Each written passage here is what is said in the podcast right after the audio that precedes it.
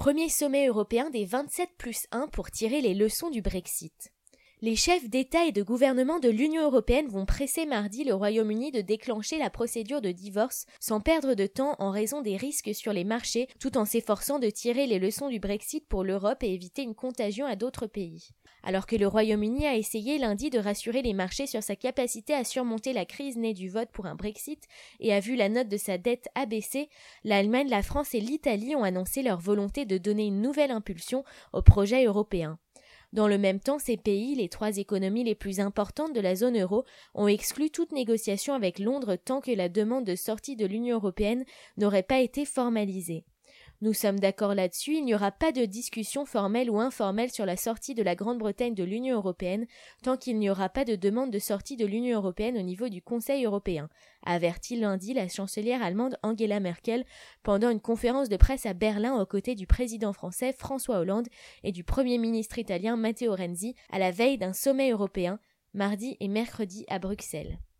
Parallèlement, en vue d'éviter que des forces centrifuges ne gagnent du terrain en Europe et que le vote britannique ne donne des idées à d'autres pays, nous allons présenter une proposition à nos collègues, chefs d'État ou de gouvernement des autres pays de l'Union européenne, pour donner une nouvelle impulsion au projet européen au cours des prochains mois, a annoncé Angela Merkel.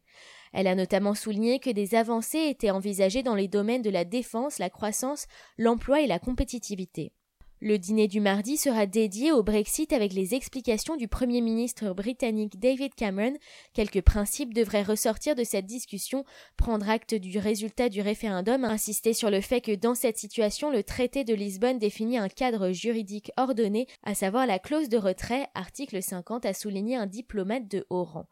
Le lendemain, au petit déjeuner, le président du Conseil, Donald Tusk, réunira de façon informelle les 27 autres dirigeants sans David Cameron afin de discuter des conséquences de la séparation britannique et de l'avenir des relations avec le Royaume-Uni. Je regrette personnellement que le Royaume-Uni ne soit plus à la table des discussions quand il y aura un dialogue États-Unis-Union européenne, a pour sa part déclaré le chef de la diplomatie américaine John Kerry en visite à Londres. Il avait plutôt appelé les Européens à ne pas perdre la tête.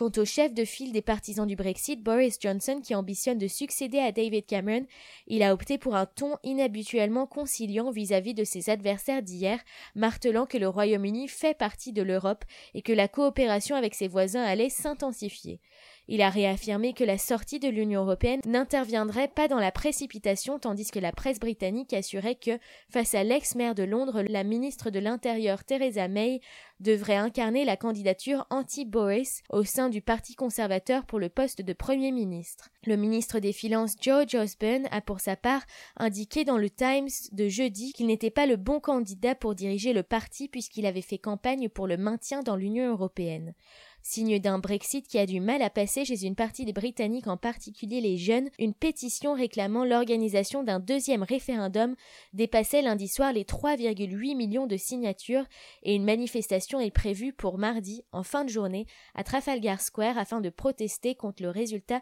du référendum.